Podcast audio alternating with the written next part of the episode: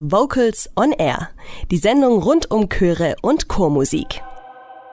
Die Bildungswissenschaftlerin Alina Klimpel sagt, wir lernen jede Menge im Chor und das jeden Tag.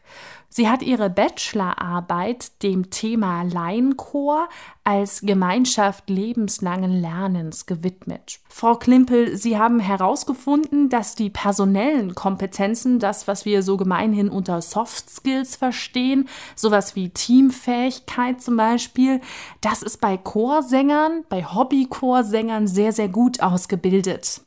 In Ihrer Arbeit versuchen Sie das wirklich messbar zu machen, also wirklich eine Zahl rauszufinden.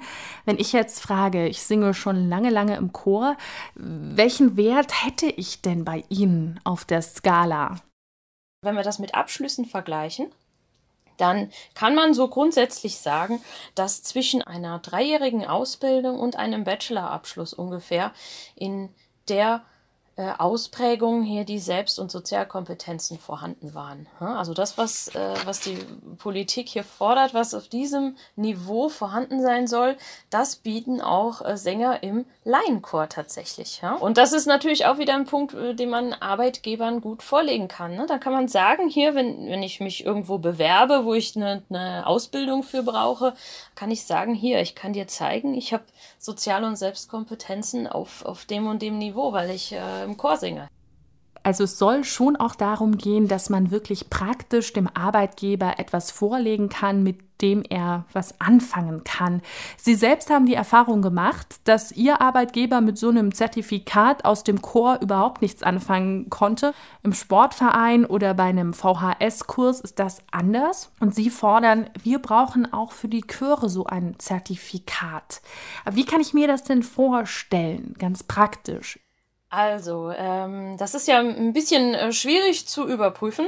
Ganz sinnvoll wäre es, wenn man teilweise im Rahmen eines Fragebogens oder eines Interviews das Ganze überprüfen würde und zusätzlich durch eine Beobachtung, ja, durch einen äh, geschulten Prüfer.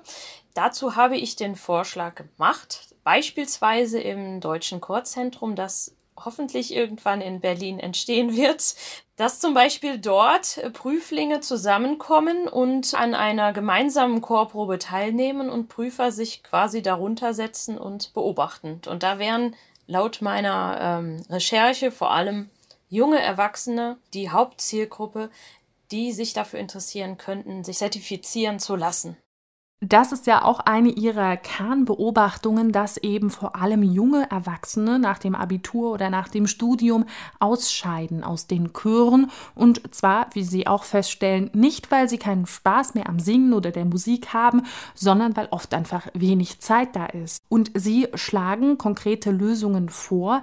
Eine ist zum Beispiel auch, hey, der Chor muss flexibler werden und kann zum Beispiel Kinder integrieren.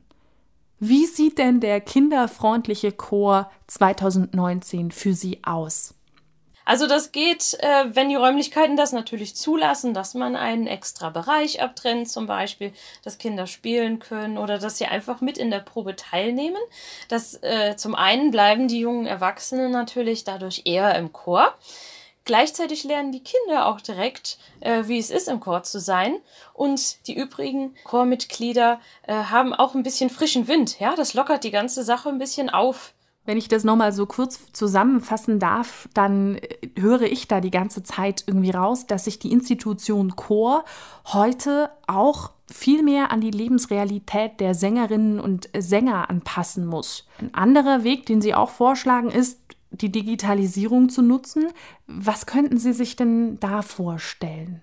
Dass Chorproben vielleicht auch online zum Beispiel einsehbar sind. Dafür gibt es beispielsweise äh, 3D-Online-Lernumgebungen, die für Chöre geschaffen werden können. Ja, diese Möglichkeit wird grundsätzlich noch viel zu wenig genutzt. Ja? Das sind ganz innovative Ideen, Frau Klimpel, die Sie da in Ihrer Bachelorarbeit anregen.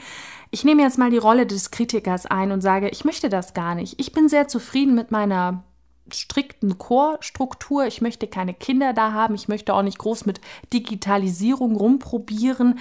Was würden Sie mir entgegnen? Also es ist ja ganz offensichtlich, dass die Chorlandschaft nicht auf junge Erwachsene ausgelegt ist. Ja?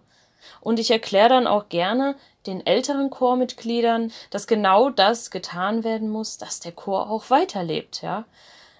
Na, dass, dass junge Menschen nachkommen müssen und die brauchen halt äh, flexiblere Lösungen.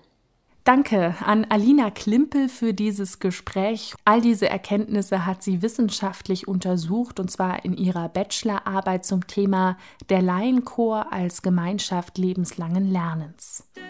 Ihr hört Vocals on Air jetzt mit Take on Me von den Pentatonics.